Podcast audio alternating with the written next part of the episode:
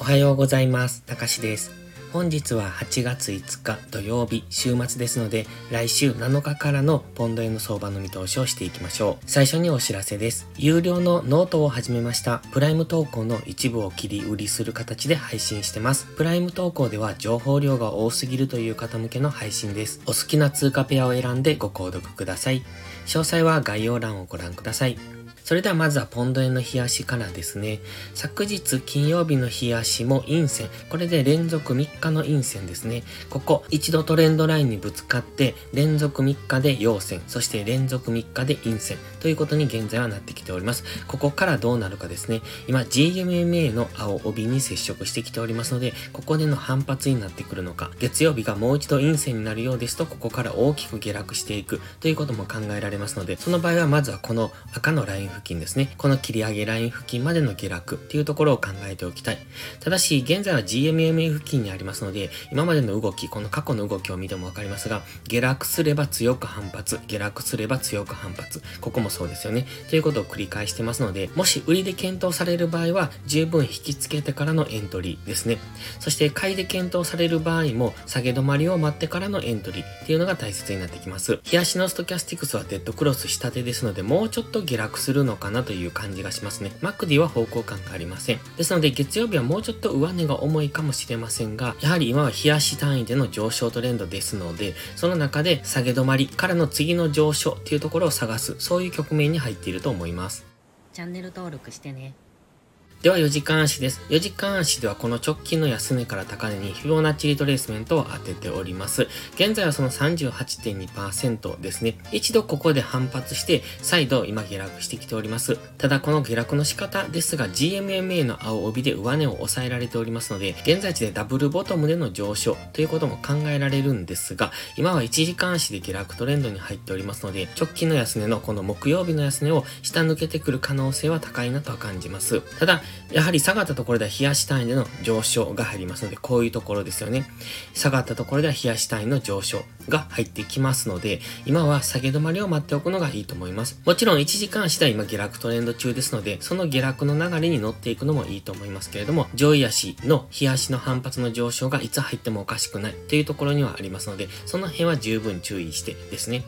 今4時間しても GMMA を下抜けてますし、GMMA でレジスタンスされての下落になってますので、短期的には下落の方に優位性があるとは考えてます。ただ、現在は38.2%ですし、ここを下抜ければ50%付近まで下落するとは思いますが、その節目節目っていうのは意識されてくると思いますので、その辺注意が必要です。では1時間足です。現在1時間足の目線は下ですね。4時間足の目線はまだ上でしたけれども、今は基本的には1時間足こういった下落トレンドを描いてますので、この流れに乗っていくのがいいですね。ただ、GMMA で綺麗にレジスタンスされて下落しているという感じではありません。確かに GMMA では抑えられているんですけれども、この何度もぶつかってきてますよね。ちょっと分かりにくい動きをしているなと思います。しかも今、インジケーターは分かりにくい動きをしてますので、基本的には戻り売りなんですけれども、どこで売りを仕掛けるかっていうのが重要になってきます。そして先ほど4時間足で言ってました、ここでのダブルボトムからの上昇っていうことも考えられますので、その辺は注意が必要ですね。もう一段深掘りしてくれば、180円切るぐらいまでですね、この辺50%というライン先、先ほど言ってましたところですね、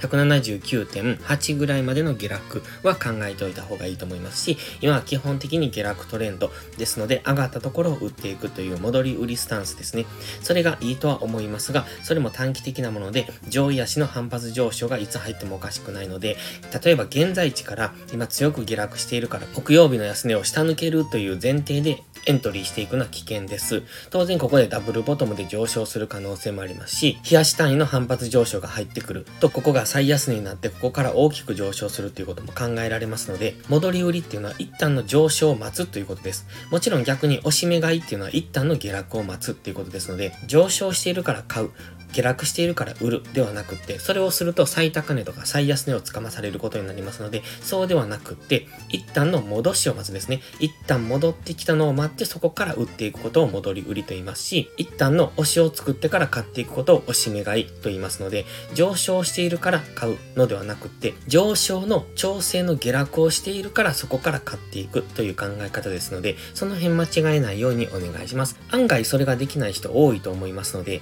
例えば現在地付近で強く下落しているから月曜日はこのまま下落していくんだみたいな。で、しかも月曜日初動で大きな陰線とかが出てくると、そこの流れに乗っていこうとして、そこがから飛び乗るような人もいると思います。そうじゃなくって、先ほど言ったように強く下落するのであれば、そこからの戻しを待ってからの下落ですね。そういうのをイメージしておくといいと思いますので、強くどんどん下落している時とか、強くどんどん上昇している時っていうのはスルーです。エントリーはもっと早いタイミングでするべきですので、そこから飛び乗るっていうのは危険ですので、その辺はトレードの基本として覚えておいてください。